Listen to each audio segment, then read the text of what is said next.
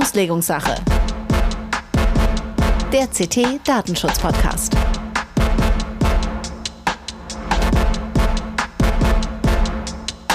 Hallo und herzlich willkommen in der Auslegungssache. Heute mit Episode 67 der Sommer, Summer Edition, sagen wir mal. Sie sind ja alle in der Sommerpause, meine Lieblingspodcasts, aber wir senden unverdrossen weiter, obwohl ich vielleicht heute ein bisschen nasal klinge äh, weil Corona ausgeklungen ist, aber dann dafür hat mich dann eine kleine Sommergrippe erwischt und äh, die kuriere ich gerade noch ein bisschen aus. Ich glaube, unserem Gast heute geht es ein bisschen ähnlich, den wir gleich vorstellen. Mein Name ist Holger Bleich, ich bin Redakteur in, bei CT, der Computerzeitschrift aus Hannover. Wir zeichnen auf am 27.07.2022 und an meiner Seite ist wie immer auch nicht in der Sommerpause, sondern stets präsent Jörg Heidrich. Hallo Jörg. Hallo Olga, herzlich willkommen an alle. Wir freuen uns auch im Sommer unverdrossen weiterzumachen und es gibt so viel zu erzählen und so viel zu besprechen. Ähm, ich habe bei der Themensammlung für das Bußgeld der Woche irgendwie zigmal die Sachen wieder umgeschmissen und äh, hin und her geschoben, ähm, habe aber jetzt hoffentlich eins gefunden. Und ähm, ja, wir freuen uns, einen besonders interessanten Gast ähm, vorstellen zu dürfen. Herzlich willkommen, Thomas Fuchs. Hallo, Herr Fuchs, schön, dass Sie da sind. Herzlichen Dank für die Einladung. Hallo, Herr Fuchs. Hallo, Herr Bleich. Moin. Ich darf Sie kurz vorstellen. Sie sind der neue Hamburger Beauftragte für den Datenschutz und die Informationssicherheit. Also nun so neu er jetzt eigentlich auch nicht noch nicht, aber neun Monate. Äh, neun Monate, genau. Und äh, darf Sie kurz vorstellen, Sie sind von Haus aus äh, Jurist, ähm, haben dann nach dem zweiten Staatsexamen, sind Sie in den Staatsdienst eingetreten in Hamburg, waren da unter anderem persönlicher Referent des Wirtschaftssenators, ähm, haben eine Abteilung in der Behörde für Wissenschaft und Forschung geleitet, waren unter anderem im, der Vorstand oder im Vorstand der Stiftung Elbphilharmonie, und zwar bevor sie geöffnet wurde. Das war, glaube ich, wahrscheinlich auch eine durchaus herausfordernde Zeit. Das stimmt. Ich war damals in der Kulturbehörde für das Projekt Elbphilharmonie verantwortlich, was sozusagen die Bespielungskonzeption betraf. Und gleichzeitig hatten wir eine Stiftung gegründet, um Spenden zu sammeln, der Hamburger Bürgerinnen und Bürger. Und es ist nach wie vor die größte organisierte Spendensumme nach der äh, Dresdner Frauenkirche, ähm, die zustande gekommen ist. Aber es hat leider trotzdem nicht gereicht, um die dann später entstehenden Baukostensteigerungen ähm, abzudecken. Aber kann man denn sagen, dass Sie ohne, ohne die Spenden, äh, äh, Spendenaktion vielleicht nicht fertig geworden wäre? Ja, die Spendenaktion war damals politisch wichtig. Also das Grundkonzept sah vor, dass es einen großen Anteil privater Spenden gab. Und ah, ja. diesen, diese, diese Bedingungen haben wir sozusagen durch das Spendensammeln erfüllt. Und dann kamen leider die Bauverzögerungsprobleme. Da war ich aber schon weg. okay, also Sie waren es nicht. Dann äh, bekannt sind Sie dadurch ähm, geworden, dass Sie äh, Direktor der Medienanstalt in Hamburg waren und ähm, sind dann am 18. August 21 zum Hamburger Datenschutzbeauftragter gewesen, ge gewählt worden im, äh, als Nachfolger äh, von Herrn Kaspar und ähm, ja, fuchsen sich gerade so ein bisschen in die Rolle rein. Ne? Wie wird man denn so Datenschutzbeauftragter und was macht man da eigentlich so den ganzen Tag? Also wie man das wird, ist ja wirklich eine nicht uninteressante Frage, weil es in Hamburg, ich glaube, das erste Mal so war, dass der Datenschutzbeauftragte nicht nur von der Bürgerschaft gewählt wird, sondern auch von den Fraktionen vorgeschlagen wird. Das heißt, es gibt nicht mehr einen Vorschlag des Senats, der von der Bürgerschaft bestätigt wird, sondern es ist ein, wenn man so will, parlamentarisches Auswahlverfahren. Und ich habe mich schlecht beworben. Ich habe die Anzeige gelesen und habe eine Bewerbung abgegeben. Und dann gab es verschiedene Formen von, von Vorstellungsrunden und Gesprächen. Und am Schluss bin ich gewählt worden. Es war ein erstaunlich normales Verfahren dafür, dass es ähm, ja eine politische Entscheidung letztlich auch immer ein Stück weit ist. Aber es geht ja dann trotzdem nach ähm, äh, nach Fraktionsstärke. Ne? Also sie sind ja dann von einer Fraktion vorgeschlagen worden wahrscheinlich und, äh, und das ist dann auch schon eine politische Entscheidung, dass sie dann gewählt werden und nicht vielleicht der grünen Vorschlag oder wie auch immer. Also es gibt natürlich eine Regierungskoalition und wenn die Regierungsfraktionen einen vorschlagen, dann ist die Wahrscheinlichkeit, dass man gewählt ja. wird, relativ hoch. So war es ja auch. Ich gebe zu, dass ich mich gefreut habe. Ich habe weit über 90 Prozent der Stimmen bekommen, also verkürzt gesagt, alle außer AfD. Insofern war das schon, glaube ich, auch das, das Signal auch der Bürgerschaft zu sagen, der Datenschutzbeauftragte steht ein wenig gegenüber der Politik und es soll eben parteiübergreifend wirken. Und das ist, glaube ich, durch das Votum auch ganz gut zum Ausdruck gekommen. Mhm. Darf ich mal fragen jetzt ähm, äh, aus, aus, Ihren, aus Ihrer ersten Erfahrung raus in der Behörde? Äh, Sie waren ja vorher in der äh, Landesmedienaufsicht und mhm. äh, nur mal so grundsätzlich, äh, wie unterschiedlich sind denn diese beiden, äh, sind diese beiden Behörden oder diese beiden Funktionen? Die sind erstmal erstaunlich ähnlich und das ist wirklich erstaunlich, weil beide ja was sehr Besonderes sind. Aber die große Ähnlichkeit ist, ähm, es ist föderal strukturiert. Landesmedienstaaten sind ja eben auch, gibt es auch quasi in jedem Bundesland. Sie haben so einen Zwang, sich bundesweit zusammenzuschließen, weil die Sachverhalte, die Sie beschreiben, deutschlandweit gelten oder eigentlich Europa und weltweit äh, durch, durch Digitalisierung. Sie sind beide staatsfern organisiert, also haben keine Fachaufsicht und unterliegen nicht ministeriellen Weisungen. Das ist schon eine starke Ähnlichkeit. Und die Unterschiede liegen halt in der, in der Arbeit, die man macht. Da ist natürlich Medienregulierung wichtiger, aber sehr spezifischer Marktregulierungsbereich und Datenschutz. Das ist ja das Spannende, ist halt das gesamte Leben. Ähm, und hat ja, darüber werden wir heute auch noch reden, hat ja eine unheimliche Vielfalt an Themen. Und das ist, glaube ich, der Hauptunterschied, dass man sehr breit auf die Gesellschaft und die Wirtschaft gucken muss. Mhm. Und was Sie den ganzen Tag machen, werden wir, glaube ich, gleich im, im, Detail, nicht im Detail, aber in der Übersicht besprechen. Sehr gerne. Bevor wir dahin kommen, würde ich sagen, gehen wir erstmal zu unserem allseits beliebten. Das Bußgeld der Woche. Unser Bußgeld der Woche. Wie gesagt, ich hatte eine ganze Menge drin. Es gibt ein größeres auch aus Niedersachsen, was gerade aktuell ist, aber wir haben uns trotzdem ein anderes gewählt und zwar ähm, eins aus Spanien. Das hat die DKV Seguros irgendwas so, äh, kann nicht Spanisch bekommen, aber wahrscheinlich die spanische Tochter der, der deutschen DKV.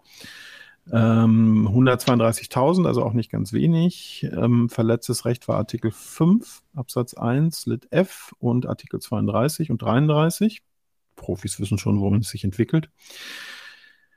Ähm, und die DKV, die spanische DKV, hatte Genehmigung für medizinische Tests wiederholt via E-Mail an denselben falschen Empfänger geschickt. Das ist irgendwie, das ist auch eine wirklich sehr merkwürdige Geschichte.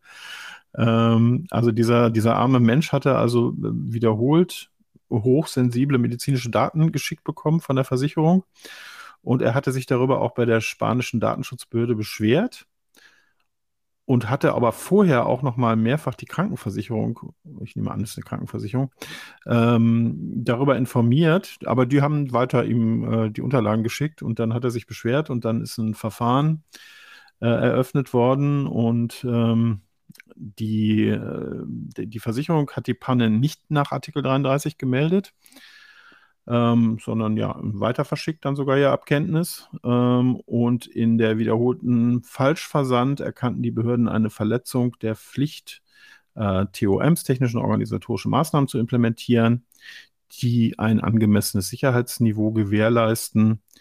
Äh, zusätzlich wurde ein Verstoß gegen den Grundsatz der Integrität und Vertraulichkeit äh, festgesetzt. Das ursprüngliche Bußgeld war 220.000 Euro ähm, ist dann reduziert worden wegen freiwilliger Zahlung und Schuldanerkenntnis um 20 Prozent äh, auf 132.000 Euro. Trotzdem eine Menge Geld für so einen dermaßen sinnbefreiten und peinlichen Organisationsmangel.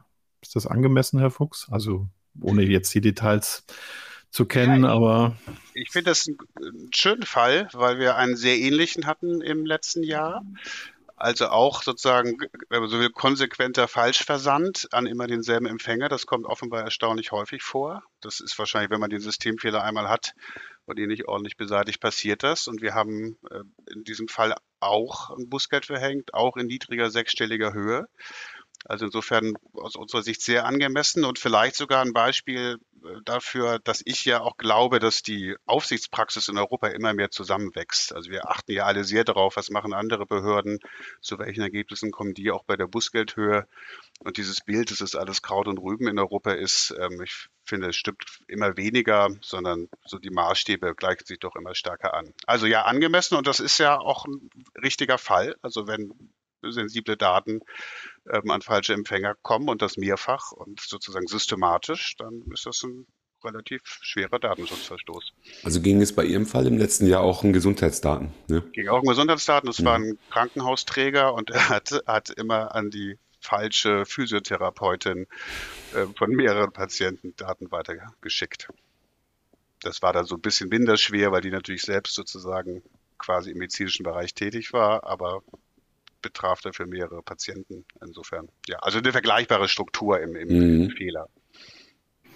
Ich finde das erstaunlich häufig vorkommend, dass sich Leute, oder ich höre es zumindest ziemlich häufig, ähm, dass sich Leute mit irgendwelchen Datenschutzbeschwerden an Unternehmen wenden und die das nicht, die da überhaupt nicht drauf reagieren und das vor allen Dingen nicht abstellen. Also wenn, wenn mir jetzt sowas gewählt wurde als Datenschutzbeauftragter von Heise, äh, würde ich Himmel und Hölle sofort in Bewegung setzen und uns äh, auf den Rücken drehen und den Bauch nach oben halten und sagen Entschuldigung und ähm, äh, aber darauf überhaupt nicht zu reagieren. Und also zumindest hier in der, in der Beschreibung steht äh, übrigens vielen Dank an DSGVO-Portal äh, für die vielen schönen Bußgelder an dieser Stelle nochmal, äh, dass sie das mehrfach dem Ding gemeldet hätten und die da echt nicht darauf reagiert haben. Das finde ich irgendwie wirklich merkwürdig, befremdlich.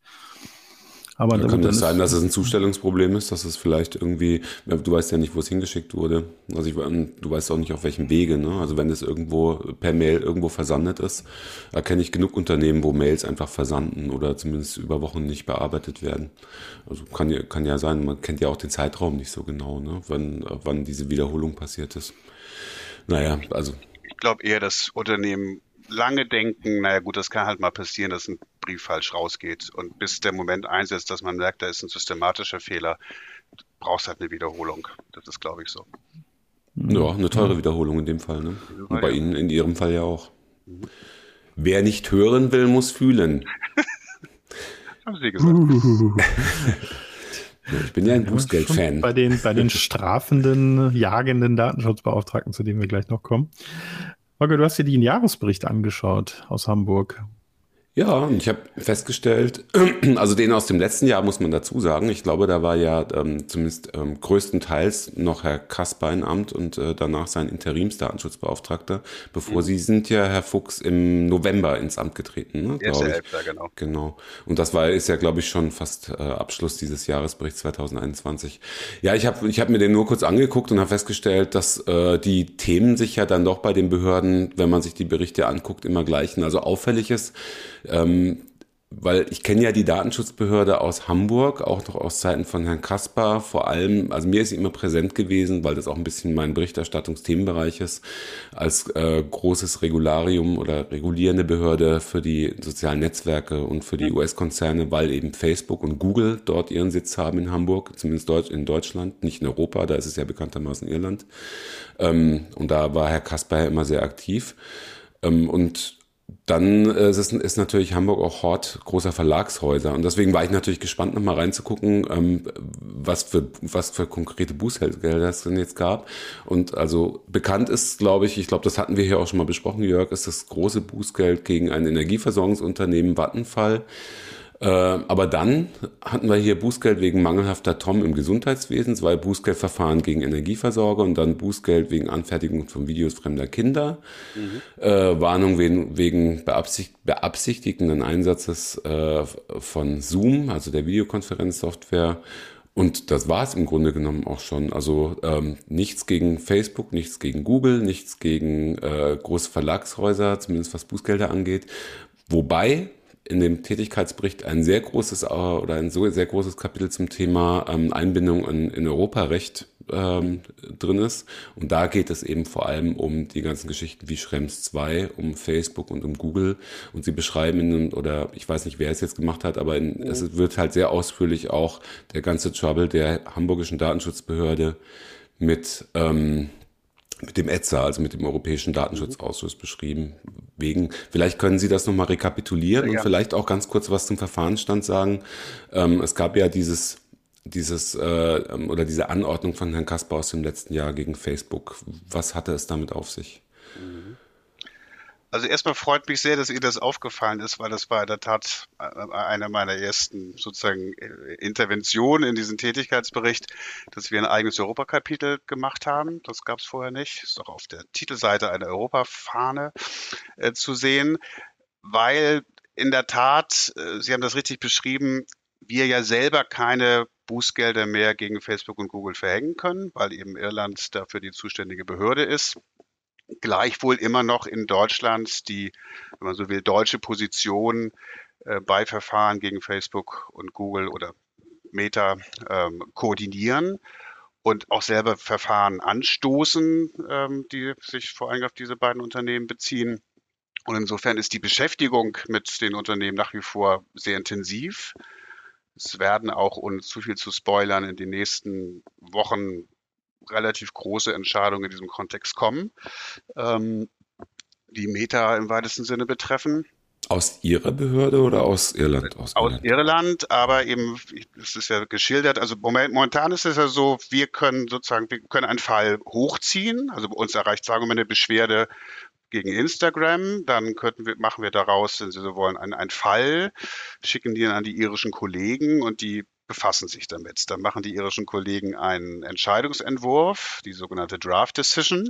Und dann irgendwie können alle Mitgliedstaaten oder mitgliedstaatlichen Aufsichtsbehörden Objections einlegen. Diese Objections koordinieren wir. Ähm, und dann muss die irische Behörde wieder mit den Objections umgehen und dann gibt es äh, meistens dann eine Final Decision im ETSA. Das sind so Verfahren, die leider nicht gerade schnell gehen, aber die doch einen relativ starken Einflussmöglichkeit geben. Also ich kann sozusagen als Hamburg das Verfahren starten und ich kann, das ist dann ganz oft das Thema Bußgeldhöhe, den ersten Entwurf der Iren sozusagen nochmal zurückschicken und mit guten Argumenten dann im, im ETSA, wenn man so will, überstimmen lassen und das machen wir, das ist auch relativ arbeitsintensiv. Darf ich ähm, einmal ganz kurz ja, nur dazwischen? Äh, nur weil vielleicht nicht jedem mehr geläufig ja. ist, was der ETSA ist. Also der ETSA ist der Europäische Datenschutzausschuss. Ne? Und äh, wie, wie ist nochmal die EDP, die, die englische EDP. Version? Weil das immer durcheinander gerät. Aber wir reden jetzt hier, denke ich mal, einfach von ETSA, vom Europäischen Datenschutzausschuss. Den Ausschuss, nicht der Europäische Datenschutzbeauftragte in der Tat. Das genau. ist ja mhm. im Englischen nur durch einen Buchstaben voneinander unterschieden. Gut, sorry, ich wollte es nur noch mal ja, Sie haben ja völlig recht, genau. Also das machen wir noch sehr, ähm, aber da gibt es eben keine mehr von uns selbst verhängten Bußgelder. Diese damalige Anordnung von Herrn Kaspar aus, äh, aus dem ersten Halbjahr 2021, das war ja dieses, wenn man so will, Dringlichkeitsverfahren, ähm, das ist letztlich als Dringlichkeitsverfahren im ETSA gescheitert. Also die, der ETSA hat dann gesagt, das ist nicht so dringlich, sondern das muss man sozusagen in Ruhe bearbeiten und das wird jetzt nach wie vor in Ruhe bearbeitet. Also dieses konkrete Verfahren, da ging es so um die, letztlich um die Verknüpfung der Daten von WhatsApp und Facebook innerhalb des Meta-Universums. Ähm, das ist sozusagen noch im Verfahren. Wird in großer Ruhe bearbeitet, in sehr großer Ruhe. Ja, also ich es ist ja so ein bisschen modern geworden, äh, auf die irischen Kollegen zu schimpfen. Ach, das machen Sie aber im Tätigkeitsbericht auch. Das mache ich im Tätigkeitsbericht auch noch, das ist richtig. Aber wie gesagt, da kommen jetzt bald, ähm, also ich, mein Gefühl ist, dass die irischen Kollegen jetzt etwas anziehen und auch gemerkt haben, dass es so nicht weitergeht und das Thema das Grundthema Datenübermittlung äh, in die USA durch Facebook und sozusagen das Fragestellen eigentlich des Geschäftsmodells, das wird jetzt bald entscheidungsrelevant werden. Ihr Wort in Datenschutz das Ohr. Ja, er hat es ja angekündigt, dass das passiert. Da müssen wir ihn jetzt dran festhalten. Wir sind, werden ja, das gespannt beobachten und hoffen auf interessante neue Bußgelder der Woche. Ich habe gelernt, man darf über diese Sachen nicht reden, bevor sie nicht öffentlich sind, aber nee, es ist, ist schon so halb öffentlich ist es schon gewesen, aber die, die Entscheidung zur Datenübermittlung ähm, von Facebook in die USA steht relativ kurz bevor. Ja. Ja, spannend. Ähm, was sind für sind das für Themen, die Sie im Moment ähm, sonst noch beschäftigen mit, mit der Behörde? Und was uns interessieren würde, was sind so Schwerpunkte von Beschwerden? Das finden wir immer ganz spannend. Haben auch erstaunt festgestellt, dass sie sich in den einzelnen Ländern durchaus unterscheiden. Also ich finde ja toll, ehrlich gesagt, dass Beschwerden wirklich das ganze Spektrum des Lebens abdecken. Also wir haben in Hamburg 4000 Eingaben gehabt letztes Jahr. Damit sind wir bundesweit mit Abstand pro Kopf ähm, Spitzenreiter das zeigt sicherlich auch, welche gute Arbeit mein Vorgänger geleistet hat, dass der einfach sehr präsent war in der Stadt und sozusagen auch der Hamburger Bürger und die Hamburger Bürgerinnen wissen, es gibt einen Datenschutzbeauftragten. Und deswegen ist eigentlich das Interessanteste, wenn man dann drauf guckt, wie breit die, die Vielfalt der Themen ist. Also die äh, Parkraumüberwachung durch Tesla, Wächtermodus, das Film von, von jungen Mädchen durch meistens ältere Männer, die sich die Videos dann zu Hause speichern. Ähm, der Polizist, der in der Datenbank mal kurz ähm, abfragt, ob was gegen die Dame vorliegt, die er am Vorabend äh, kennengelernt hat. Also wenn Sie so wollen, menschelnde Dinge spielen eine große Rolle. Ähm, aber der Klassiker ist natürlich, wie kann ich das sozusagen in Wirtschaftsstatistiken einordnen? Da ist der größte Teil, ungefähr ein Drittel, zusammengefasst unter Medien und IT. Das hat sicherlich auch was mit dem Facebook, Google und dem Verlagshausthema zu tun. Dann spielt eine große Rolle Medizin. Das ist gut 10 Prozent der Beschwerden. Also so ein Fall, wie wir jetzt gerade beim Bußgeld der Woche auch hatten. In dem Kontext gibt es relativ viel. Und dann könnte man sagen, immer da, wo das Abhängigkeitsverhältnis deutlich ist, gibt es auch viele Beschwerden. Also alles, was mit Wohnraumsuche, Miete, Heizkostenabrechnung, Schufa-Vorlage ähm, zu tun hat, da gibt es relativ viele Beschwerden. Also gerade dieses ganze Thema, was, welche Daten darf der Makler eigentlich bei der Wohnungssuche von mir haben? Ähm, ist es richtig, dass ich schon eine Schufa-Auskunft ähm, ähm, abgeben muss, wenn ich mich gerade erst für die Wohnung interessiere?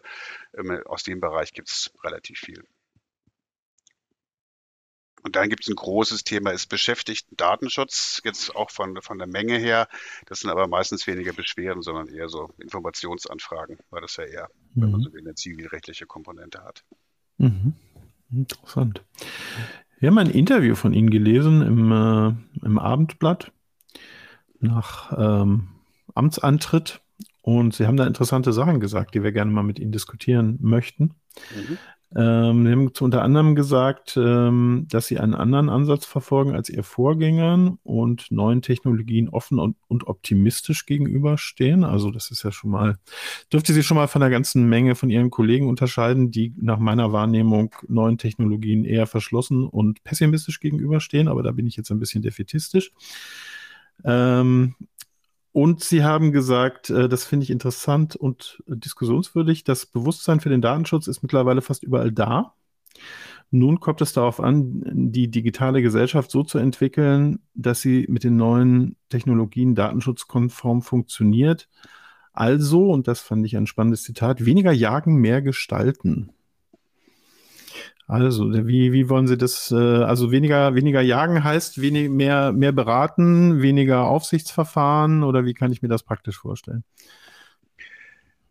Ja, das ist ja immer die journalistische Falle, dass man dann gefragt wird. Ich bin, ich bin kein Journalist. Also nee, ich wollte nur erklären, also äh, die Frage war dann, Ihr Vorgänger war der Facebook-Jäger, wollen Sie die Linie fortsetzen? Und dann geht man natürlich auf die Vokabel Jagen ein. Ich mache deswegen die, dieses Vorwort, weil es mir nicht darum geht, mich ja, von Herrn Kasper abzugrenzen, auch nicht von den anderen Kollegen. Ähm, kann ich ehrlich gesagt gar nicht beurteilen, wie technologiefreundlich die sind oder nicht sind. Aber der Befund ist, glaube ich, trotzdem richtig. Also der Datenschutz war in der Vergangenheit und insbesondere noch mal in den letzten vier Jahren sozusagen das, äh, das, das Instrument ähm, der, der Kontrolle, das scharfe Schwert, die Drohung mit dem Bußgeld, ähm, ja auch eine äh, neue Kultur in den Unternehmen, Datenschutz ganz anders in die Prozesse einzubauen oder einbauen zu müssen, auch durch die DSGVO.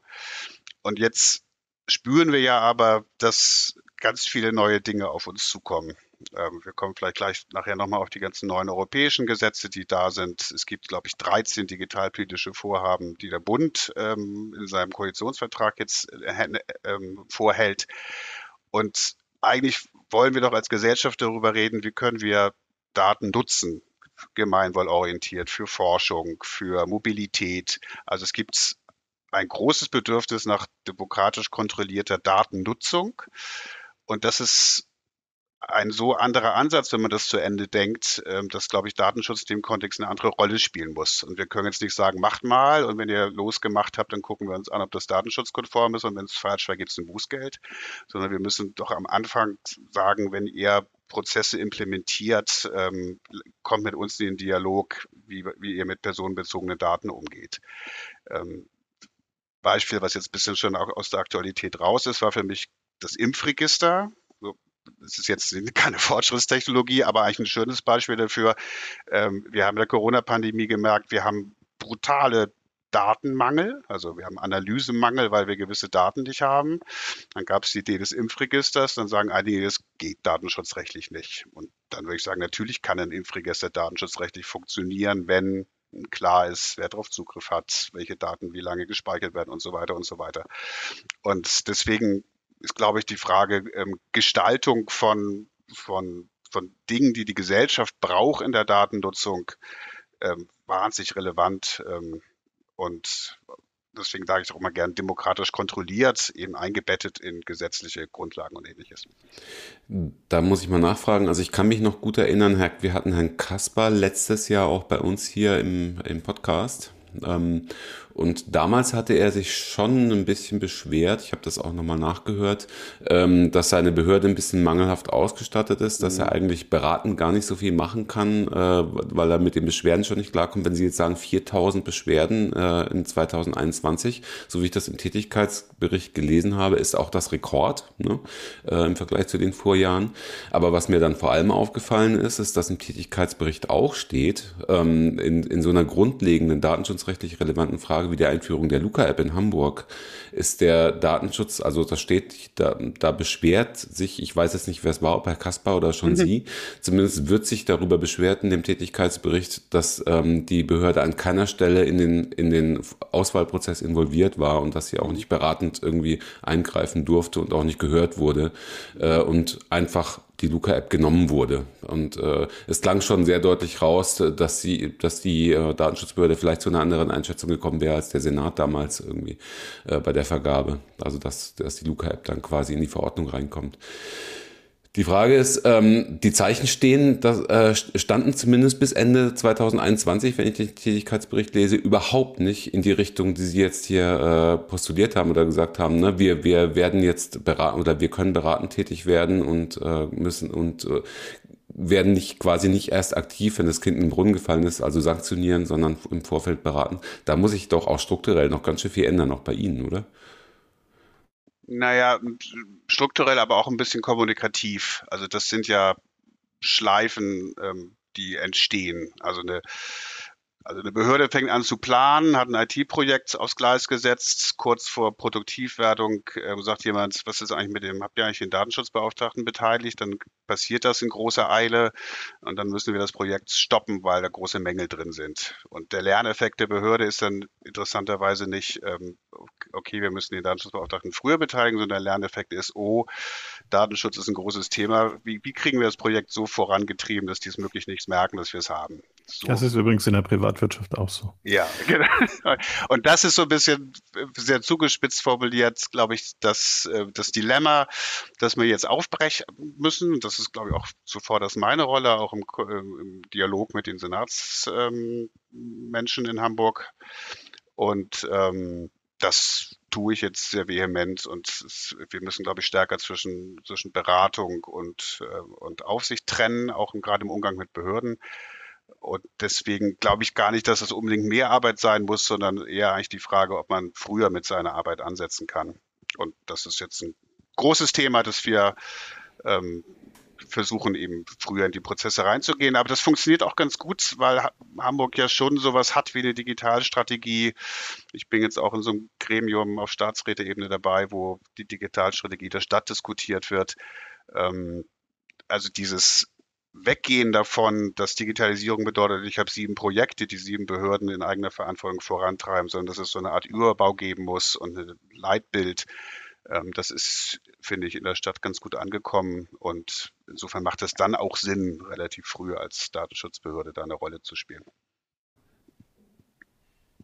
Ja, worauf ich noch raus wollte, ist, ob sie die Kapazitäten dafür haben. Ganz schlicht, weil ähm, äh, ich weiß es halt von anderen Datenschutzbehörden, ähm, dass schon immer ähm, gemeckert wird, zu gut Deutsch, ähm, dass die Ausstattung einfach viel zu gering ist, als was man groß beratend tätig werden könnte, weil sich alles auf die Beschwerden konzentriert, die sowieso viel zu lange liegen bleiben müssen, weil also, Personalmangel herrscht.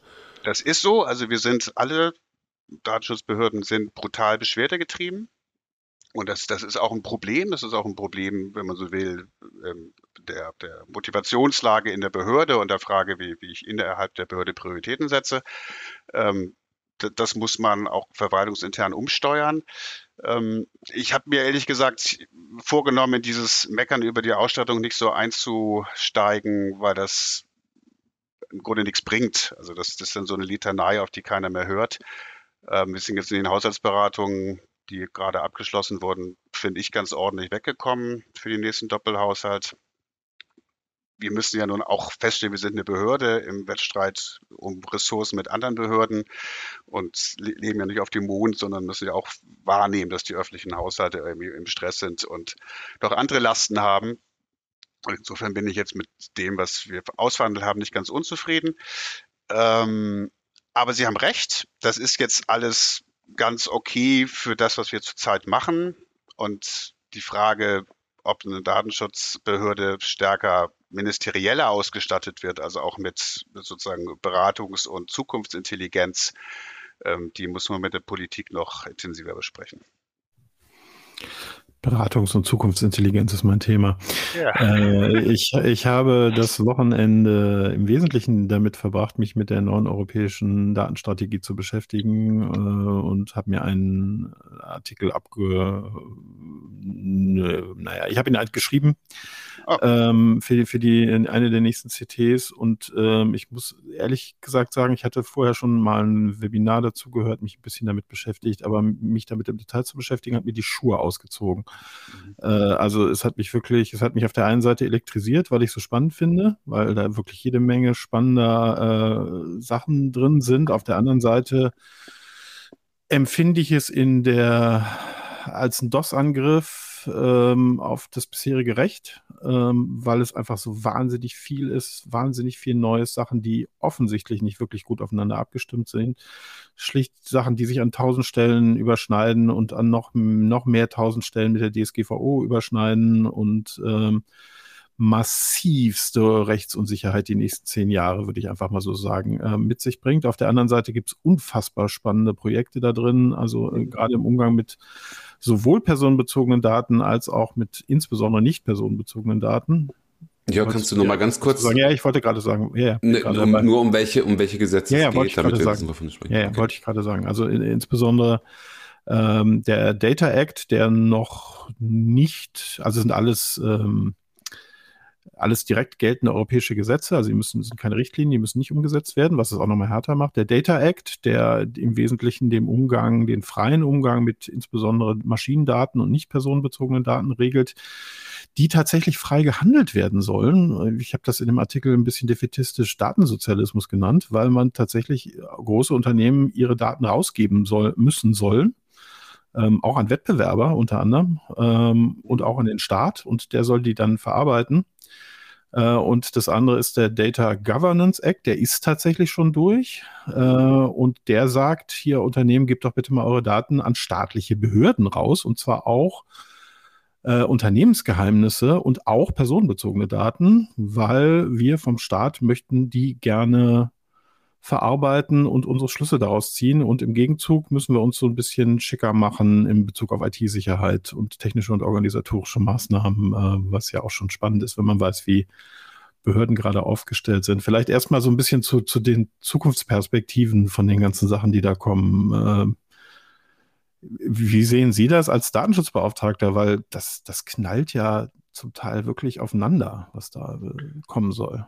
Ja, und man könnte jetzt noch die künstliche Intelligenzverordnung dazu tun, den DSA und den DMA, die jetzt gerade beschlossen worden sind und nächstes Jahr in Kraft treten oder wirksam Das, das waren die fünf, über die ich geschrieben habe, ja, genau. genau aber äh, bleiben wir. Ja, genau, aber die anderen sind natürlich für unser Thema. Äh, es gibt irgendwie 68 insgesamt äh, verschiedene Initiativen im Moment, die in diesem, ganz niedlich, also auf die Website ist ganz niedlich, Trains Departure Schedule von der äh, vom, vom äh, Europäischen Parlament, wo diese ganzen Gesetze sowie ein Abfahrtsplan von einem Bahnhof zusammengefasst sind. Und da gibt es in diesem Bereich insgesamt 68. Aber lassen Sie uns vielleicht mal bei den, bei den drei oder bei den fünf bleiben.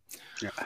Also vorweggenommen, ich teile Ihr Bild. Also an sich ist das ja, was da politisch äh, passt, äh, passiert genau das, was ich eben gerade gesagt habe. Eigentlich ist das richtig. Also sozusagen die Europäische Union ähm, begreift das Datenthema als Zukunftsthema und versucht sozusagen einen Rechtsrahmen zu schaffen, wie wir gemeinwohlorientiert Daten nutzen können. Ähm, bisschen platt gesagt, äh, überlässt das Datenthema nicht amerikanischen Konzernen, sondern macht es zu einem Thema der europäischen Öffentlichkeit oder europäischen Politik. Das ist ja erstmal richtig und sehr gut. Und in der Tat ist es dann, wenn man in diese Gesetze reingeht, denkt man, irre, über was die alles nachgedacht haben, total spannend. Ähm, und dann ist das, glaube ich, das Schlimmste, dass bei allen fünf Gesetzen letztlich dann unten steht, die DSGVO bleibt unberührt. Und das ist wahrscheinlich schlicht eine Katastrophe. Ich habe es völlig zu Recht gesagt, weil das die Rechtsunsicherheitsprobleme, die wir ja jetzt schon haben, also dieses Problem, dass Projekte nicht passieren, weil die Menschen glauben, sie verstoßen gegen den Datenschutz, obwohl sie es vielleicht gar nicht tun, dieses Problem sich nochmal potenzieren wird. Ähm, also gerade beim DGA, also beim Data Governance Act, den hätte man ja so gestalten können, dass man sagt, eine Datenweitergabe oder eine Datennutzung durch Datenmittler im Rahmen des DGA ist eine gesetzlich bestimmte Ausnahme der DSGVO, also quasi ein Ausnahmetatbestand, auf dem ich eine Datenübermittlung äh, rechtfertigen kann. Das tut aber der DJA eben nicht, sondern der hat dann 67 neue Pflichten für den Datenmittler und den Datenspender und ähnliches. Und die DSGVO gilt trotzdem noch. Und wie diese Dinge zusammengehen sollen, ist, glaube ich, ein großes Rätsel. Sie haben gesagt, zu Recht ist es unmittelbar geltendes Rechts, aber wahrscheinlich wird es ja doch noch Gestaltungsmöglichkeiten für den nationalen Gesetzgeber geben und der muss, glaube ich, da ähm, noch mehr Planken, ähm, mehr Klarheit reinbringen. Denn zu Ende gedacht könnte das ja dazu führen, dass sozusagen der Datenschutz verkörperte durch die DSGVO noch schlimmer wieder in diese Rolle des Blockierers und Bremsers kommt, weil diese Rechtsunsicherheiten ähm, e-, eben nicht ausgeräumt sind, keine weitere Rechtsklarheit da ist und dann das, was alles damit eigentlich ermöglicht werden soll, nicht funktionieren wird. Also insofern ist es in der Tat eine gute Idee, aber im Detail wahnsinnig problematisch ausgeführt. Ja, ich muss auch sagen, der Teil in mir, ähm, der elektrisiert war, ist der, der irgendwie Technik toll findet und ähm, Weiterentwicklung von Technik toll findet. Äh, der andere Teil in mir, der gejubelt hat, ist der des Anwalts- und Kanzleibesitzers, der sagt, hey, geil, also mein Job ist auf die nächsten zehn Jahre im IT-Bereich definitiv sicher, weil da wird so viel Rechtsunsicherheit in den Markt getragen. Äh, das wird echt brutal und wir sind ja noch mit der DSGVO eigentlich immer noch am Anfang von der Rechtsunsicherheit. Äh, ja. ein, paar, ein paar kleine Sachen sind jetzt schon irgendwie durch, aber äh, wenn wir nur an den gesamten Bereich, wo wir sicher gleich noch hinkommen, äh, Datenübermittlung in die USA und so weiter äh, denken. Naja, spannend. Ich, also ich Sie haben gesagt, noch, einen Satz noch, äh, Sie haben gesagt, mh. Datenschutz ist keine Zukunftsbremse. Ähm, ich glaube, daran muss sich dann der Datenschutz äh, messen lassen, ähm, wenn er auf diese neuen Regelungen prallt. Und das ist wirklich, glaube ich, wie ein Zugcrash. Hm. Ja, das ist ja fast eine politische Frage. Ähm, kann ich auch noch gar nicht beantworten. Also welche Rolle hat man dann? Ist, hat man die Rolle dessen, der die, so eine Entwicklung sich anguckt und dann, dann immer noch aufpasst, dass es möglichst nicht zu schlimm wird und irgendwie in Schranken setzt? Oder schaffen wir es irgendwie, Teil von der, von der Struktur zu werden, die sagt, ähm, lass uns doch als System uns darauf einigen, das geht und das geht nicht. Und das ist, glaube ich, noch nicht ganz absehbar. Ähm, es kann ja auch sein, also dieses DSGVO bleibt unberührt, ist ja sozusagen rechtspolitisch wirklich interessant, weil man sagen können, ist ja super. Also der Datenschutz wird so hoch gesehen, dass es, ähm, ähm, dass es klar ist, dass man an die DSGVO nicht rangeht. Aber es kann natürlich auch eine Sache marginalisieren. Also dann ist da ist ja noch so ein Fremdkörper, der irgendwie nicht reinpasst in, in alles andere. Und deswegen, ja, ist es, glaube ich, wirklich ein digitalpolitisches Thema, wie sich diese neuen Gesetze zueinander verhalten. Aber ich gebe es auch Sachen, die ich ganz gut finde. Ich finde so diese KI-Verordnung finde ich relativ gelungen, wenn ich das so an der Stelle sagen darf. Also die ist ja noch nicht ganz fertig, aber da stehen schon sehr kluge Sachen drin. Ich finde diesen DMA ziemlich gelungen. Das ist ja mehr wettbewerbsrechtlich. Ähm, also das ist jetzt nicht alles das ist schlecht. Market Track, also der, der reguliert im Wesentlichen ja, die äh, großen genau. Plattformen. Genau. Und dann gibt es noch Holgers Lieblingsthema, den DSA. Den DSA, ja. ja. Lieblingsthema, gut und schön. Ich finde am DSA vor allem spannend. Also da haben wir vor zwei Wochen mit, mit äh, Rebecca Weiß von Bitkom, äh, mit der Justiziarin von Bitkom schon gesprochen. Was übrigens ganz spannend war, das ist mir gerade jetzt wieder eingefallen.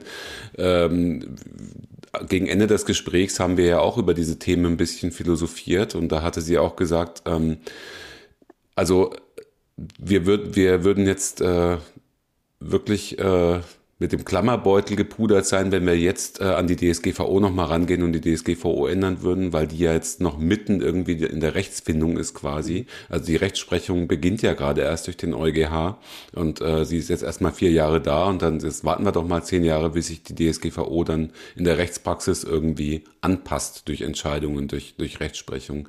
Aber diese Zeit wird ihr jetzt nicht gegeben, ne? weil ähm, jetzt haben wir dann irgendwie drei bis fünf neue Gesetze, die da jetzt kommen.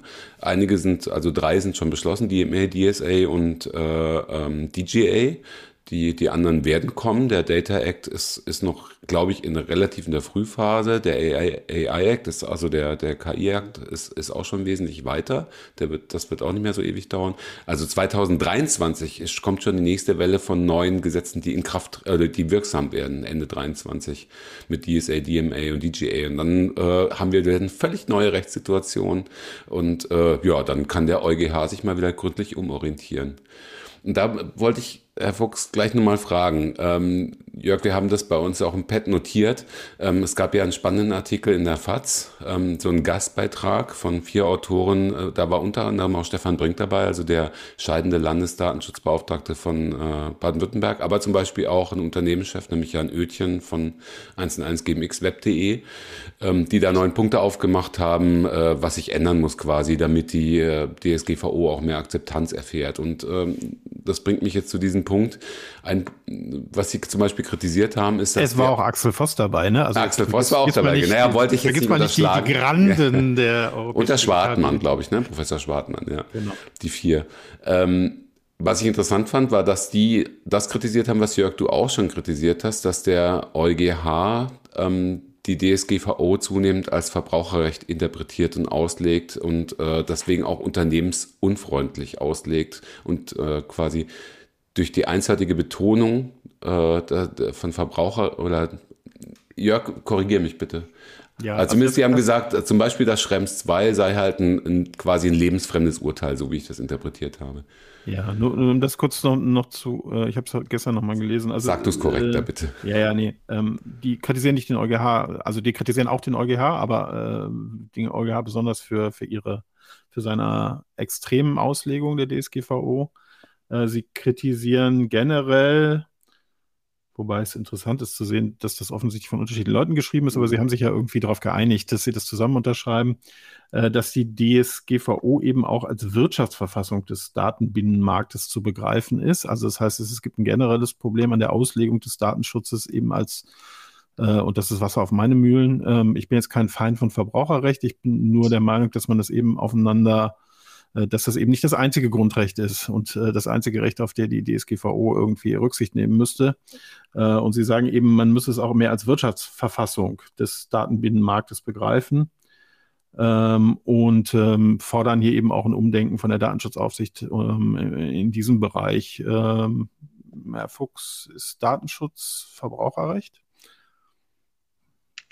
Also ich glaube, die Debatte, die wir gerade mit Blick auf Europa gemacht haben, zeigt ja, dass der Satz, ähm, die DSGVO als Wirtschaftsverfassung zu begreifen, richtig ist. Also anders wird sie keine Zukunft haben, wenn sie sich nicht einbettet in ein, ein zukunftsfähiges ähm, Binnenmarktmodell, was auch Wirtschaftsinteressen berücksichtigt. Ich sehe das auch eigentlich nicht als Widerspruch. Also Verbraucherschutzrecht ist ja auch nicht per se wirtschaftsfeindlich, sondern Teil einer, einer Wirtschaftsverfassung.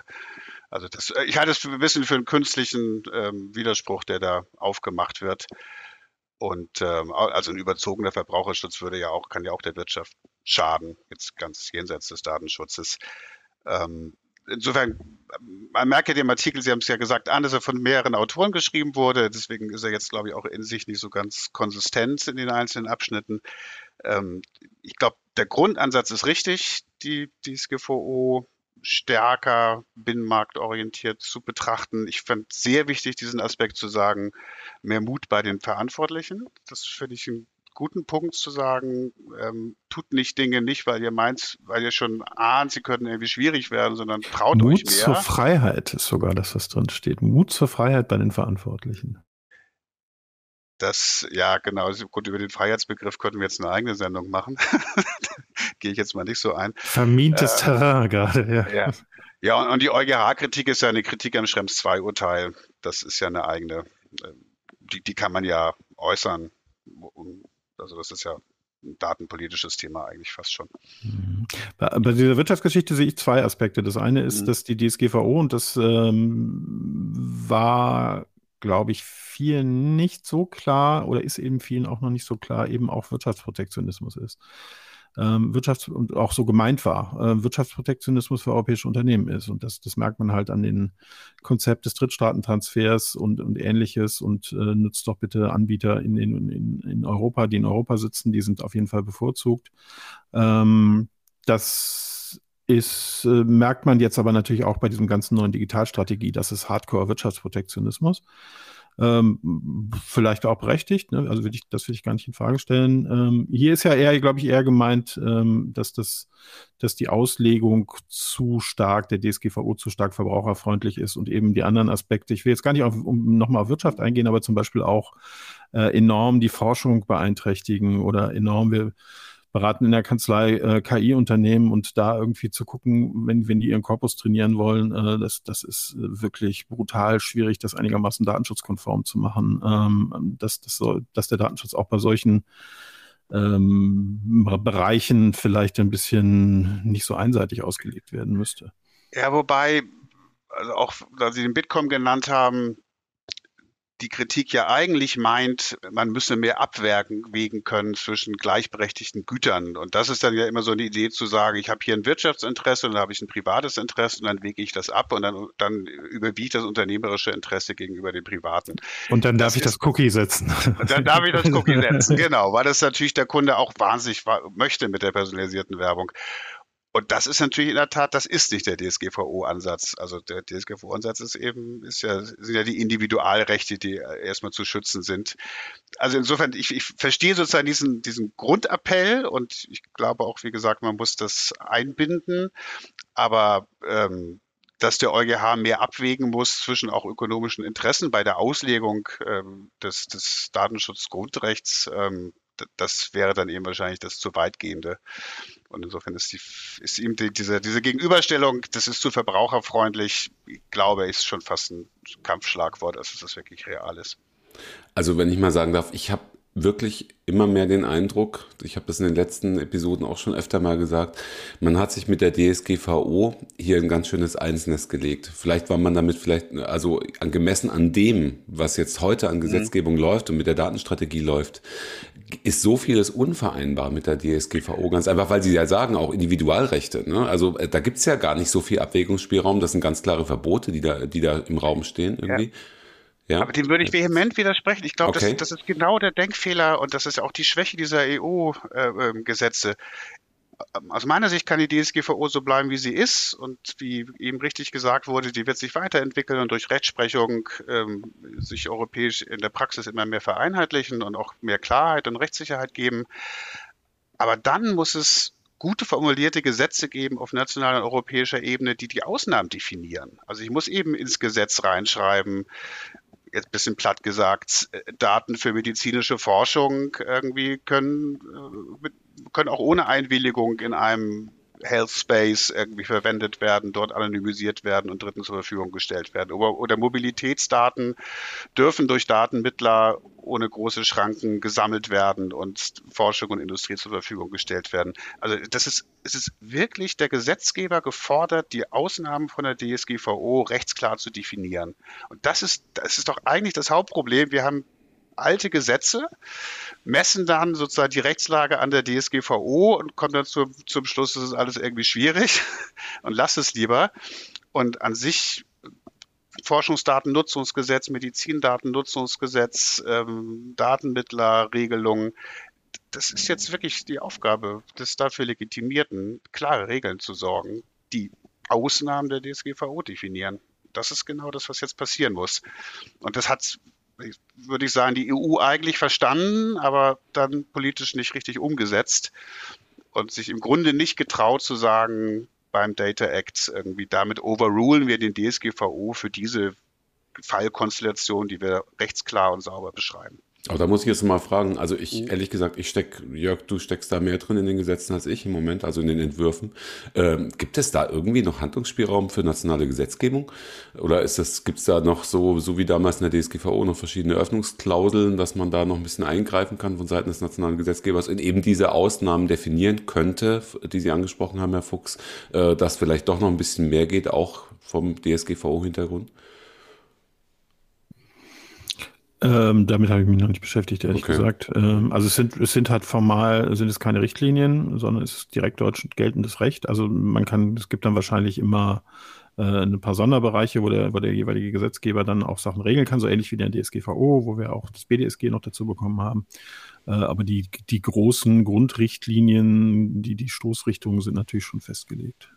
Hm. Aber heißt natürlich auch dann wieder äh, mit Öffnungsklauseln sich neue Probleme. Ist das europarechtskonform? Darf ich das, dürfte der Gesetzgeber das überhaupt? Und, und, und. Ne? Also auch das gibt nicht unbedingt mehr Rechtssicherheit, sondern schafft sogar noch Raum für, für, für noch mehr äh, Unsicherheit. Aber das wäre es auf beide Art und Weisen. Ne? Also auch wenn ich alles bis zum Ende regeln würde, wäre das genauso, weil, weil einfach ein neuer Bereich hier äh, reguliert wird, ähm, der halt extrem, ja, auch das ist extrem progressiv, was hier gemacht wird, muss man, muss man wirklich sagen. Ähm, das ist wirklich neue Bereiche, also wirklich Neuland. Ähm, es, es wird, wir reden gerade davon, dass es einen komplett neuen Rechtsbereich gibt, ähm, Datenrecht. Ähm, und ähm, das, das ist sehr spannend, aber es, es ist halt alles nicht aufeinander abgestimmt und das, das wird, wird schlimm werden, weil es einfach auch so viel und so kurz hintereinander ist. Das ist, glaube ich, mein Hauptproblem. Äh, klar, die müssen jetzt was tun, äh, europäisch, und die Stoßrichtung finde ich auch gut und richtig. Ähm, aber so ein, so, ein, so ein Tsunami da jetzt loszutreten, ähm, der auf eine ohne, ohnehin schon von der DSGVO verunsicherte Rechtscommunity trifft, das ist hart.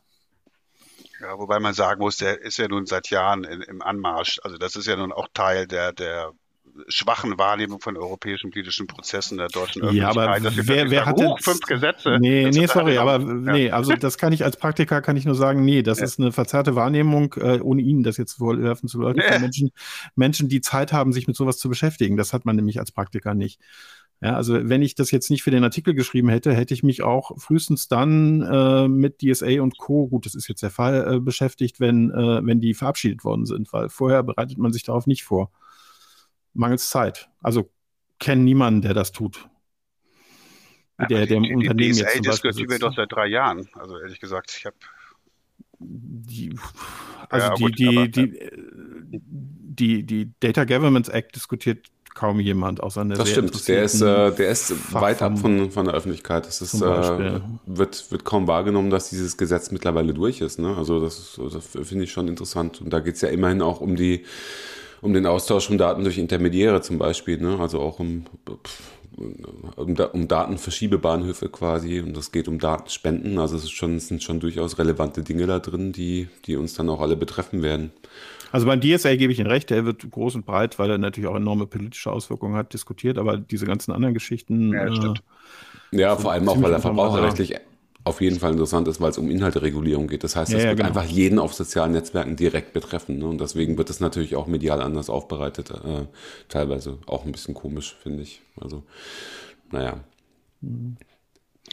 Oh, Da wenn ich noch darf, um die Frage Ja. gleich nochmal aufzugreifen. Ich, ich glaube, dass die Präzisierungsspielräume der Nationalstaaten so gering nicht sind. Also diese Data Governance Act ist natürlich trotz alledem, auch wenn er Sachen schon beschreibt, doch eine, eine relativ abstrakte Regulierung und eigentlich äh, wird da viel noch zu tun sein in, in den nationalen Gesetzen, um, den, um das sozusagen auszufüllen. Also insofern glaube ich schon, dass der deutsche Gesetzgeber, auch Ländergesetzgeber teilweise, äh, darauf noch reagieren müssen. Das ist übrigens ganz interessant, wenn Sie die Koalitionsverträge in Schleswig-Holstein und NRW sich angucken, da wird dann auch schon ganz viel über Datennutzung und Datenzugang gesprochen. Also das, das ist jetzt als Thema sozusagen da und da werden auch die Ländergesetzgeber wahrscheinlich sich zu verhalten wollen. Mhm. Hm. Spannend. Ja, spannend. Ähm, Ich habe ja persönlich noch nie erlebt, dass es jemals gelungen ist, technische Themen gesetzgeberisch ordentlich in Bahnen zu lenken äh, und anzustoßen. Ähm, ich kann mich noch erinnern, da ging es um, um Jahr 2000 habe ich bei Pixel Park Referendariat gemacht und da ging es darum, irgendwie digitale Signaturen gesetzlich vorzugeben und wie grandios das gescheitert ist und wie grandios das die Jahre danach immer gescheitert ist. Ich bin, bin sehr gespannt, ob das gelingt, aber hier ist vielleicht der Wunsch der, der Wirtschaft auch groß genug, dass das äh, mhm. dann tatsächlich funktioniert. Olga, willst du noch was? Sonst hätte ich noch ein anderes spannendes Thema. Nee, frag du mal bitte weiter. Ähm, wir haben es vorhin schon, schon, äh, schon angesprochen. Ähm, Stichwort Hardcore-Wirtschaftsregulierung. Äh, ähm, wie wie sieht es denn gerade aus mit bei den Aufsichtsbehörden mit der Meinung zum US-Datentransfer? Wir zeichnen am Mittwoch auf. Gestern Abend ähm, kam ein ziemlicher Knaller hier äh, über Twitter. Es hat die Vergabekammer Baden-Württemberg hm, etwas beschlossen. Ich musste erst mal nachschauen, ehrlich gesagt, was eine Vergabekammer ist. So ganz verstanden habe ich es immer noch nicht, aber es ist kein Gericht, es, liegt, es ist bei irgendeiner Behörde angesiedelt. Ähm, man, man schaut halt, ob die Vergabe ähm, öffentlicher Aufträge ordentlich erfolgt ist. Ähm, aber die Entscheidungen der Vergabekammer werden direkt von einem, von einem Oberlandesgericht überprüft. Also es ist jetzt auch nichts, was, was nur im luftleeren Raum ist. Und diese Vergabekammer äh, wir kennen den Volltext noch nicht. Es gibt eine eher äh, sehr äh, prahlerisch gestaltete Pressemitteilung von der Kanzlei dazu, ähm, die sagt, dass, äh, Moment, ich habe es hier, eine datenschutzrechtlich unzulässige Übermittlung von personenbezogenen Daten in ein Drittland, also hier die USA, auch dann vorliegt, wenn der entsprechende Server von einer in der EU ansässigen Gesellschaft betrieben wird, also insbesondere einer Tochterfirma in Europa, die ihrerseits ein Teil eines US-Konzerns ist. Es reiche allein die Möglichkeit aus, dass auf personenbezogene Daten durch die Muttergesellschaft zugegriffen werden kann. Und dies führe zu einer sogenannten, in Anführungszeichen geschrieben, Weitergabe im Sinne der DSGVO. Da steht da, glaube ich, gar nicht drin, DSGVO, Weitergabe. Und zwar unabhängig davon, ob der Zugriff tatsächlich erfolgt. Und man kommt zu dem Ergebnis, dass das grundsätzlich unzulässig ist.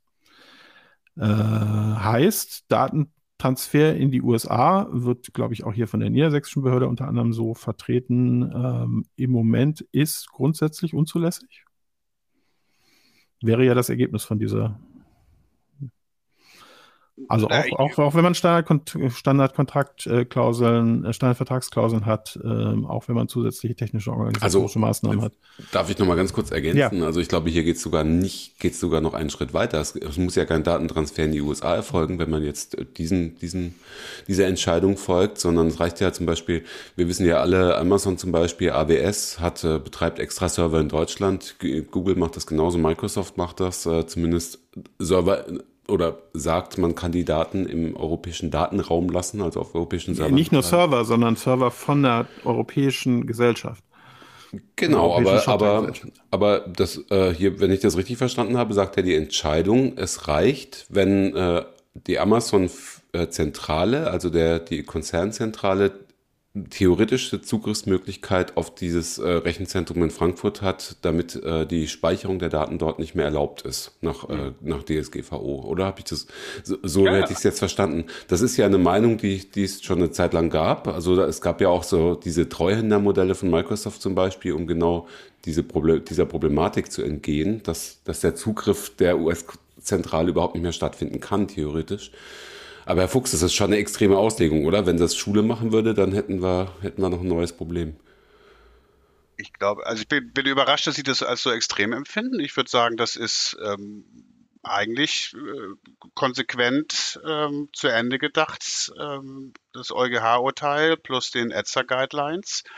Ähm, wenn ich das sozusagen durchexerziere, komme ich zu dem Ergebnis. Also wie praxisnah oder lebensnah das ist, ist jetzt erstmal eine andere Frage. Aber die, diese juristische Sicht zu sagen, ähm, Datenübermittlung im Sinne der DSGVO liegt auch dann vor, wenn ich aus den USA auf einen europäischen Server zugreifen kann und wenn ich das als Tochter eines Mutterkonzerns nicht ausschließen kann oder sogar äh, innerhalb des Konzerns dazu verpflichtet bin, diese Daten zum Beispiel zu Wartungszwecken ähm, zugänglich zu machen, ähm, dann unterliegt das sozusagen der Logik des Schrems 2 Urteils. Das ist jetzt nicht ungewöhnlich, dass man zu diesem Schluss kommt. Deswegen gibt es auch die These, ähm, dass wenn man ganz sicher sein will, muss dann der europäisches, müssen die Daten auf dem europäischen Server zum Beispiel bei AWS äh, verschlüsselt sein. Das sind aber zwei, ja, ja, ganz kurz. Also es sind zwei Unterschied, also es sind zwei unterschiedliche Sachen, die, die in dieser Entscheidung stecken, die äh, mhm. ich interessant finde. Das eine ist, mhm. was Sie gerade gesagt haben. Das würde ich wahrscheinlich sogar noch unterschreiben. Ähm, wobei ich es eher unterschreiben würde, wenn es tatsächlich einen Zugriff gibt, aber die Wahrscheinlichkeit, dass es bei so einem Unternehmen Zugriff gibt, sagen wir mal ehrlich. Also es gibt, glaube ich, wenige äh, wo das nicht der Fall ist. Also schon aus praktischen Erwägungen. Mhm. Das, das, andere ist die Frage, und das vertreten die ja wohl hier auch, dass das dann grundsätzlich unzulässig ist. Und das wird teilweise von den Aufsichtsbehörden so hart vertreten, dass im Moment Datenexport in die USA grundsätzlich verboten ist. Und zwar auch, wenn ich SCCs habe mit zusätzlichen technischen und organisatorischen Maßnahmen. Würden Sie das auch so unterschreiben im Moment? Also bei verschlüsselt ist klar, da sind die Daten nicht mehr personenbezogen. Ja. Ähm, ist ein Ausnahmefall, klar. Naja, da wir ja aufsichtsrechtlich keinen risikobasierten Ansatz äh, sozusagen verfolgen, ähm, ist es sozusagen faktisch unzulässig, weil die Möglichkeit ähm, nachzuweisen, dass, dass, dass, kein, dass kein Risiko besteht, äh, faktisch dem Unternehmen fast nie möglich sein wird. Insofern ähm, also die, die, das, was erforderlich wäre, um diesen Datentransfer trotzdem zulässig zu machen, kann realistisch gesehen kaum ein Unternehmen leisten. Und deswegen wäre es, wenn man es so zu Ende denkt, führt es zu einer faktischen Unzulässigkeit. Ich müsste ja sozusagen in der Logik nachweisen können, dass der Zugriff der Geheimdienste auf diese Daten ausgeschlossen ist. Und diese, diesen Nachweis kann ja momentan niemand seriös erbringen. Haben Sie denn, ähm, Sie sind ja auch ähm, als Hamburger Datenschutzbeauftragter in der DSK vertreten und äh, Sie haben ja sicher Ihre Ohren auch an, äh, vielleicht auch über den ETSA am Verfahrenstand zu den, äh, zum Privacy Shield 2.0 quasi, also zu dem, zu dem neuen äh, Framework. Ist denn, oder können Sie irgendwie sagen, ist denn da schon was absehbar? Ähm, weil viele Unternehmen ja jetzt ein bisschen im Regen stehen und äh, darauf warten, wann ein neues Abkommen oder wann eine neue an, neuer Angemessenheitsbeschluss gegenüber den USA äh, Holger, können wir das nochmal ein bisschen zurückstellen, weil ich glaube, das ist jetzt schon ein ziemlich heftiger Satz, den Sie gerade gesagt haben, der den meisten Leuten, glaube ich, im Moment nicht so klar ist. Also ich soll als Anwalt und als Justiziar ja. tatsächlich meinen Unternehmen erklären, lasst es. Äh, es geht gar nicht mehr, also auch unabhängig von dem, sorry, Holger, dass ich jetzt reingrätsche, aber ich musste noch eine Sekunde drüber nachdenken. Ähm, auch dann, wenn ich genau das mache, was der EuGH ähm, vorgegeben hat, wenn ich nämlich zusätzliche technische und organisatorische Maßnahmen ergreife, damit die Daten gesichert sind, halbwegs gesichert sind, irgendwie gesichert sind, dann darf ich das nicht und ähm, nur noch mal nachgefragt, weil das heiße ja, hieße ja, das, was wir hier machen, ginge nicht. Ähm, ich kann mein Handy abschalten. Ich, die Folgen können Sie sich ja an einer Hand selber abzählen. Ja, ja, ich, also die Frage war ja, ist diese Entscheidung der Kammer ähm, sowas völlig Absurdes? Deswegen habe ich nur versucht, äh, sozusagen mhm. zu skizzieren, welche Denklogik dieser Kammer unterliegt und, ähm, und die Denklogik wird von einigen Menschen in der Datenaufsicht vertreten. Irgendwie. Das, das, das, das leben wir ja nicht in der Praxis. Also es gibt ja kein einziges deutsches Aufsichtsverfahren äh, momentan, was ein Unternehmen die Datenübermittlung in die USA äh, untersagt. Ähm, vielleicht gibt es bald eine irische Entscheidung in, in dem Kontext. Also wir, wir, wir merken ja, dass wir eine, also in meinem, ich sage das hier auch gerne offen. Wir haben hier eine gewisse Diskrepanz zwischen einer datenschutzrechtlichen juristischen Logik, ähm, die, wenn ich sie zu Ende denke, zu dem führt, was wir gerade besprochen haben, und einer Lebensrealität. Und äh, mit diesem, dieser Differenz gehen wir ja alle gerade so ein bisschen um. Und deswegen ist es gut, SCCs zu machen und gut, technisch-organisatorische Maßnahmen zu machen und gut zu dokumentieren, wie ich, wie ich das in meinem Unternehmen organisiere. Und es ist viel, viel besser, als das nicht zu tun. Aber wenn ich sozusagen die Hardcore-Auslegung folge, wird es viele Kollegen europaweit geben, die sagen, hilft trotzdem nichts dass es keine Aufsichtspraxis gibt, die das so durchsetzt, ähm, muss man sagen, Gott sei Dank. Aber von der Dogmatik her ähm, ist der Schluss nicht weit fernliegend. Hm. Also ich, ich mache jetzt was sehr Gefährliches äh, und, und äh, das ist ja auch okay, ähm, so ein Podcast. Also ich, ich glaube, man muss ganz ehrlich sagen, es gibt eine dogmatische datenschutzrechtliche Linie, ähm, die, die ist auch juristisch plausibel, aber die würde sie, hält eigentlich einem Wirklichkeitstest nicht stand. Und deswegen muss man, glaube ich, offen sagen, dass, dass ähm, wir etwas nicht aufsichtlich nachvollziehen, was wir ganz theoretisch könnten. Und das VK macht das jetzt gerade das erste Mal. Mhm. Okay. Mhm. Also Schön, dass Sie das mal so offen sagen, muss ich wirklich sagen. Ja, das ist der Elefant, der im Raum steht, ne? Das, das genau, ist ja alles. Ja, äh, ja. Ja. Deswegen alles, aber, was man tut, ist gut, aber genau, ganz zu Ende gedacht, bleibt immer eine Lücke.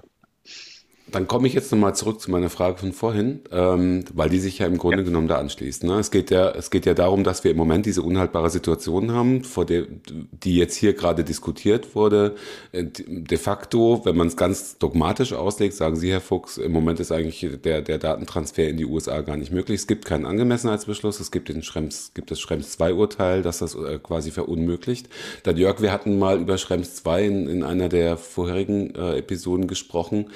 Es gab ja, glaube ich, diese Geschichte, dass ähm, es gibt ja die neuen SCCs und äh, im Zusammenhang mit den SCCs äh, werden die Unternehmen ja jetzt äh, bald, glaube ich, verdonnert, dann auch noch diese Transfer Impact Assessments zu machen. Das, das heißt, die sollen schon. Hm. Also müssen sogar jetzt schon, ja. Also das mhm. heißt, die müssen quasi noch noch so ein äh, noch so eine Risikoabschätzung machen, glaube ich, oder sowas und gucken, mhm. ähm, inwieweit inwieweit ist dieser oder wäre dieser Datentransfer noch tragbar, so im Sinne der DSGVO, wenn ich es richtig verstanden habe. Und deswegen ist ja diese Dringlichkeit der Frage, die ich vorhin gestellt habe, nochmal noch mal im Raum. Ähm, wann könnte es denn soweit sein, dass man sich mit oder dass die, dass die Kommission sich zu einer neuen Entscheidung äh, bemüßigt fühlt? Also wissen Sie da Dinge, die wir nicht wissen? Genau, das ist die Frage. ich, ich glaube, das wäre vermessen. Es war jetzt kürzlich in, in Amsterdam so ein Treffen auch von amerikanischen Anwälten im Datenschutz, da war so ein bisschen das Gefühl, also eher Jahresende, bis was kommt aus den USA und dann kommt ja dieser ganze Prozess mit dem Angemessenheitsbeschluss, würde dann nochmal ein bisschen dauern. Also ich glaube, diese Hoffnung, dass es in diesem Jahr den Angemessenheitsbeschluss gibt, ähm, die ist, glaube ich, etwas geschwunden. Und deswegen war jetzt der letzte Stand war eher erstes Quartal nächstes Jahr, aber ich glaube, im Grunde weiß das keiner. Okay. das heißt, die Unternehmen hängen weiter in der Luft und äh, der Luft. Sind, Sie glauben schon, dass es kommt. Grundsätzlich. Irgendwas wird kommen, ja, ja, glaube ich ja. ja. Ich glaube, dass es, also ich glaube, dass, dass, dass es einen amerikanischen Akt geben wird, welcher mhm. Rechtsqualität auch immer, und dass die Kommission dann wahrscheinlich auch zu Recht versuchen Prüft. wird, das zu prüfen und dann auch zu, wahrscheinlich zum Angemessenheitsbeschluss kommen wird. Ich glaube, sehr, sehr gutwillig prüft, könnte ich mir vorstellen. Ich gehöre ja auch zu denen, wegen des gerade Gesagten, ich hoffe ja auch, da, dass das klappt. Also ich gehöre nicht zu denen, die sagen, das wird ohnehin dann in einem Schrems 3-Verfahren vor dem EuGH scheitern, weil ähm, viele Probleme, die wir haben, sich lösen würden, wenn man so einen Beschluss hätte. Ja, vor allem Rechtsunsicherheit. Ne? Also ich meine, mhm. ich denke ich wieder an diesen äh, FATS-Artikel, ähm, dass man sich da beschwert, äh, dass die, dass die Warenwirtschaft, äh, die Daten, Datenwirtschaft nicht richtig in die Gänge kommt. Aber ich meine, das ist ein ganz, ganz wesentlicher Faktor davon. Ich meine, wer, die, die ganze, die Diskussion haben wir jetzt gerade hier in a nutshell gesehen. Ne? Ähm, dass wenn Sie, wenn Sie sagen, wir haben, wir können, wir könnten als Behörden, wenn wir ganz dogmatisch wären, äh, quasi könnten wir jetzt loslegen mit, mit, äh, mit, mit Verfahren. Ne? Also, aber wir, wir machen es halt nicht, weil wir, weil wir halt uns auch in so einem Raum bewegen, äh, wo, wo noch viel ansteht, also wo jetzt vielleicht ein neues Abkommen kommt. Ja, wobei, wenn ich darf, äh, wir sind ja, wir sind ja an dem, ich bin ja relativ nah dran, sozusagen auch in der Praxis bei dem Thema. Wir haben ja eine ähm, als Taskforce einiger Behörden in, Ham äh, in Deutschland große Unternehmen angeschrieben, nach der Schrems II-Entscheidung, auch in Hamburg. Ähm, und die Lage ist schon, das ist schon sehr erstaunlich. Also auch mal was Lobendes zu sagen. Also große Hamburger Unternehmen haben auch die Schrems-2-Entscheidung schon sehr genutzt, um ihre internen Abläufe nochmal zu optimieren, um zu gucken, was mache ich eigentlich, welche Cloud nutze ich, welche Dienste nutze ich, wo kann ich Datentransfer in die USA vermeiden, sind meine SCCs gut genug. Also der Befund ist nicht sozusagen, es gibt ein großes Chaos und wir, wir gucken weg, sondern ähm, die, die innere Compliance, jetzt mal ein bisschen platt gesagt, der deutschen Wirtschaft ist schon ziemlich hoch so wie, wie, wir das wahrnehmen. Also es gibt auch den Grund, dass es keine Verfahren gibt, weil man das Bemühen merkt, der Schrems 2 Rechtsprechung so gut wie möglich nachzukommen. Und dann wäre es auch albern, da ordnungsrechtlich zu, äh, zu reagieren. Aber wie gesagt, wenn ich harte, harte Lehre durchziehen würde, hätte ich Fälle. Ja.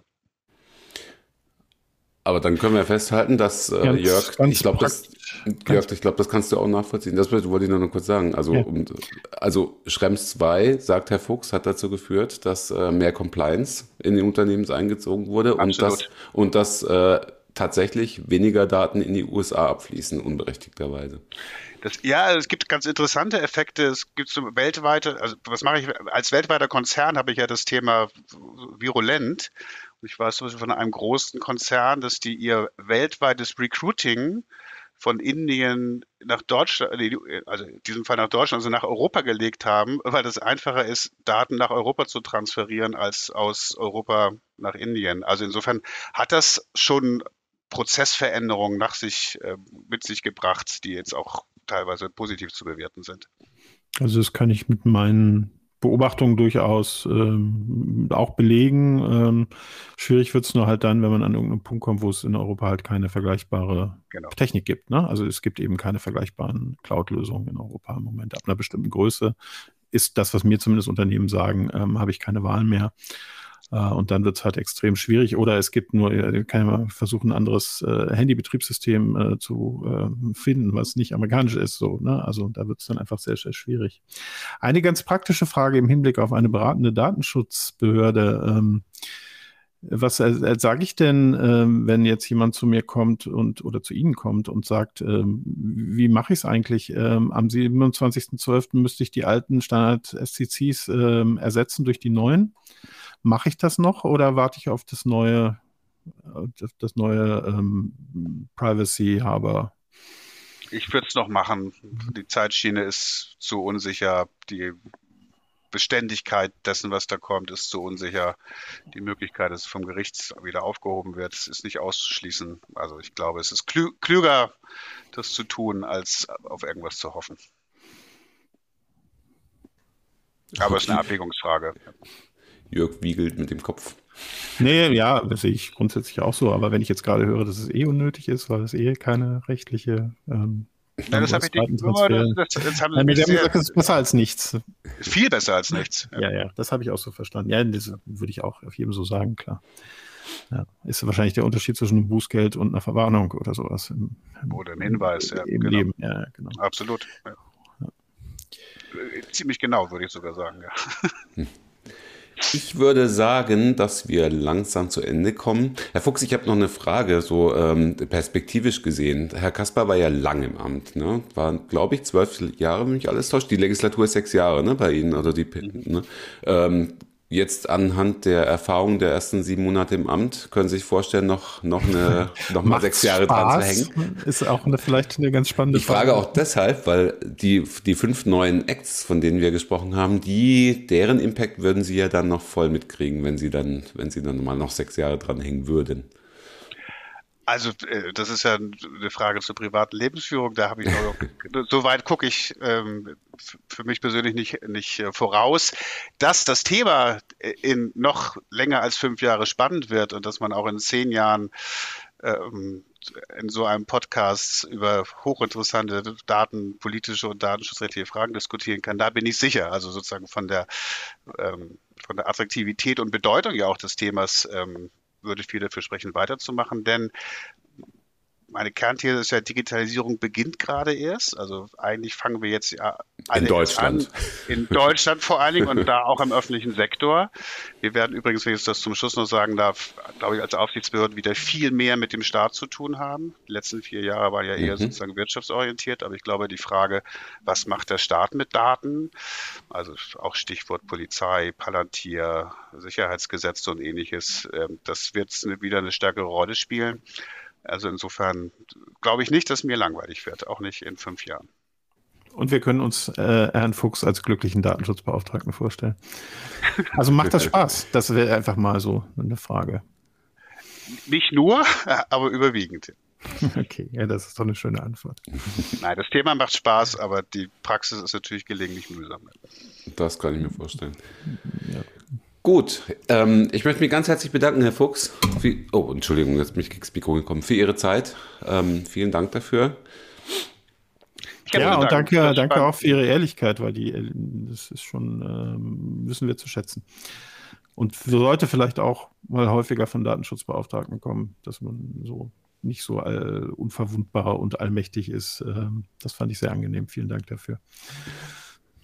Ich danke für das gute Gespräch. Hat Spaß gemacht und ich glaube, das war eine schöne Tour d'Horizon. Einmal durch die Bank. Dankeschön. Gut, ich muss noch ganz kurz äh, ein bisschen Housekeeping machen und auf unsere Kontaktmöglichkeiten hinweisen. Äh, die meisten Hörerinnen und Hörer werden sie kennen.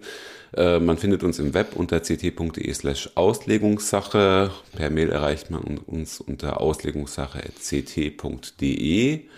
Äh, wir planen momentan, Jörg, glaube ich, keine Sommerpause. Es könnte sein, dass äh, vielleicht mal eine Folge noch ausfällt, aber da sind wir uns noch nicht ganz sicher. Wahrscheinlich äh, senden wir durch die nächsten 14 und übernächsten 14 Tage weiter. Wir gucken mal. Also, das ist geplant, Jörg, oder? Denke ich mal. Also, die übernächste haben wir schon fest. Bei der nächsten wissen wir noch nicht so genau. Ja, aber kriegen aber, wir hin. Ja, genau. Fein, alles klar. Dann nochmal vielen Dank, Herr Fuchs. Und wir schließen, wie immer, mit, mit Schüsst eure, eure Daten. Daten. Tschüss. Einen Tschüss. schönen Sommer. Ciao. Genau, ciao.